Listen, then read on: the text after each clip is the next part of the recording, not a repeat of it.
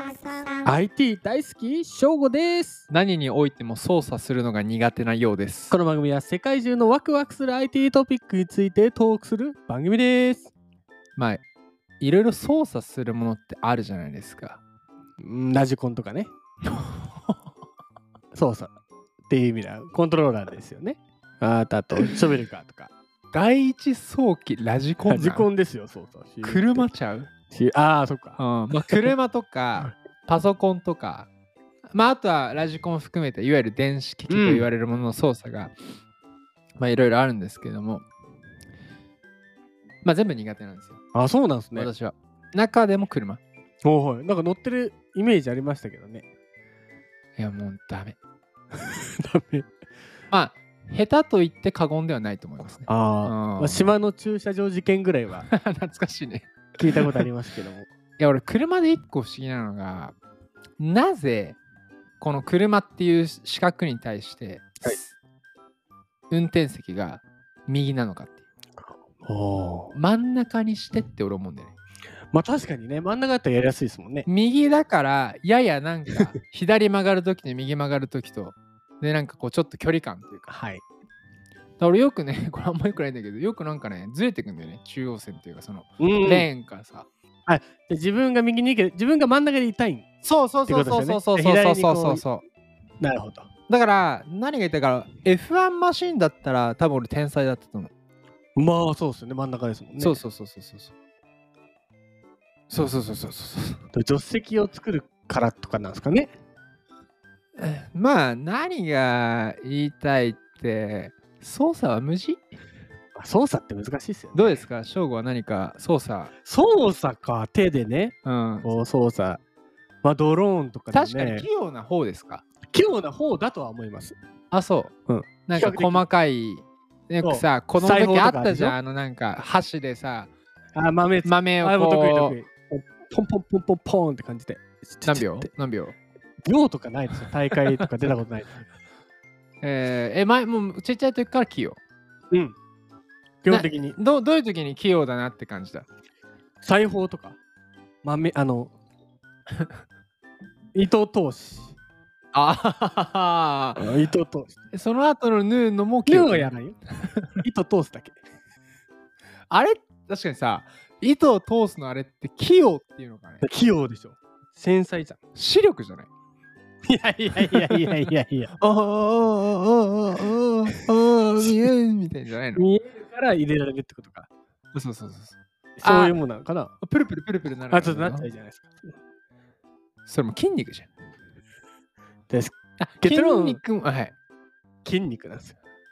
おー出たえ筋肉はパーソプリュルーション あのねまあこの後ワクワクポイント言え ばさ皆さんわかると思うけどさあの 俺人生初めて「操作」っていう言葉から話を展開したの俺は人生初めて だーでも操作しないとね何事もね動かないですから操作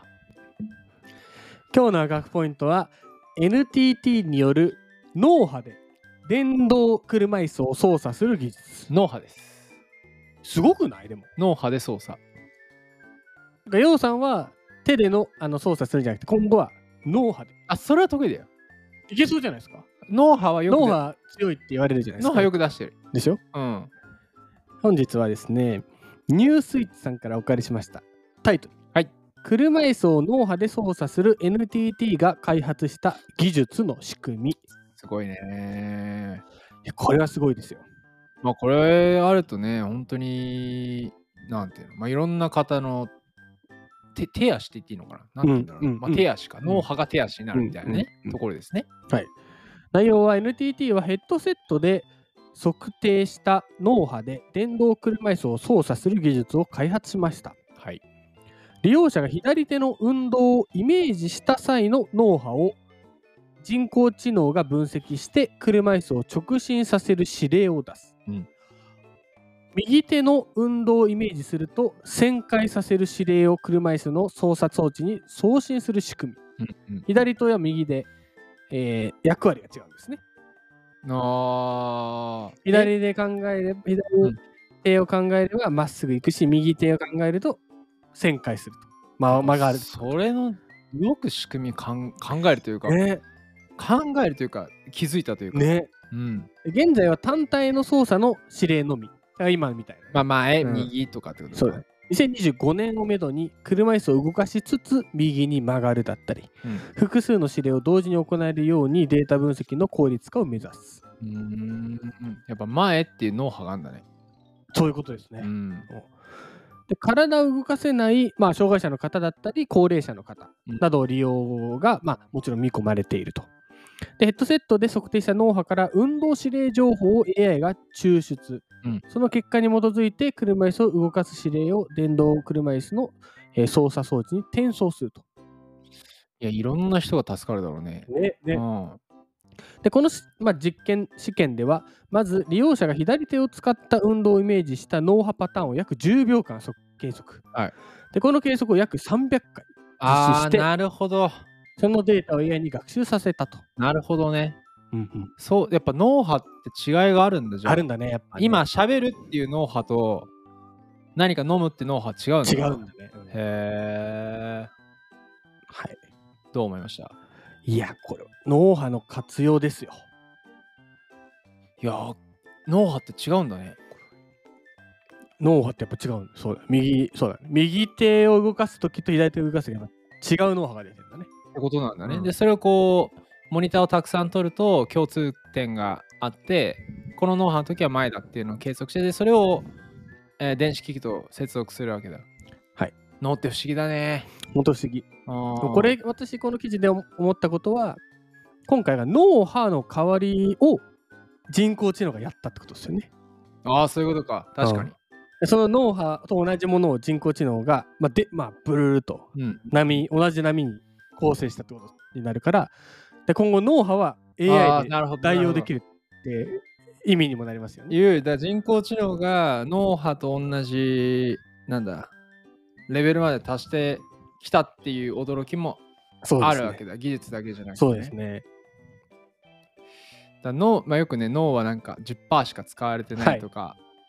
あるけど、だ脳をこう人工知能が人間の脳を分析するようになる気がする。今後ね。なるほどうんね。計算量高いからさそれはありそうだな。あの脳を助けるうわなんかていう可能性もあるねすごい話だね。人工知能ってことはち人工知能の方が後に生まれてんのに後に生まれたやつが先に生んだ脳を調べるわけでしょ、すごいねなんかなんかすごいタイミングに生きてんの俺ら今今生きてます、ね。ちょうどさ、いやほんとすごいと思うんですちょうど AI っていうものが民主化するかしないかの狭間に今生きてるわけじゃんはい。すごいタイミング激動の時代を送ることになりますね。送っていきましょう今日を一言でまとめると引き続き脳に注目していきましょう脳注目素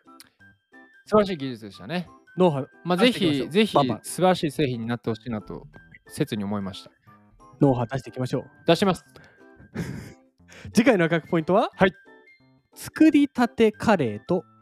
寝かしたカレーどっちが好きです かどっちも好きやっぱ脳波出していこうかなすっげえ脳波出して出してこ出してこ出してこ出しはてこ、い次回です